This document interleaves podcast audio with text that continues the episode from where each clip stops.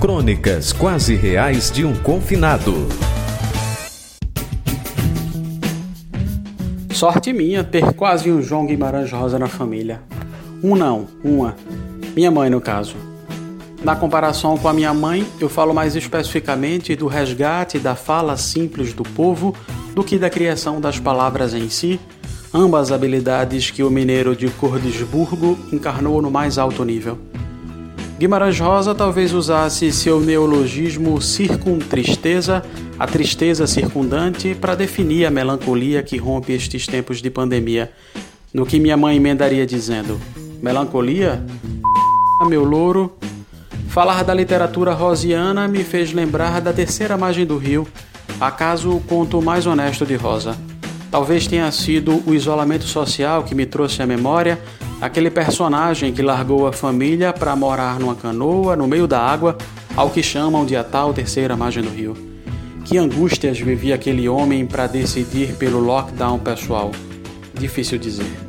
Mais fácil falar da inquietude de agora. Tempos de cada um em seu puleiro. Mãe lá, filho cá. Vive-se como no conto, na terceira margem nem totalmente lá, nem completamente cá, de visitas de médico do lado de fora da janela, a dois metros do abraço.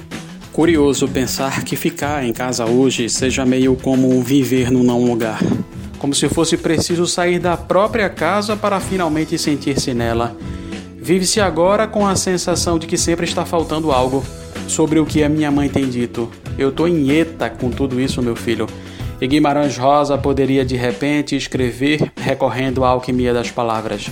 Suspirância. É um neologismo dele para suspiros repetidos. E respirar nunca foi tão importante como agora. Nonada, que une não e nada, é um arcaísmo desenterrado por Rosa e define algo sem importância. Nonada é o que Guimarães Rosa é para minha mãe, um total desconhecido e por isso talvez um cidadão sem relevância.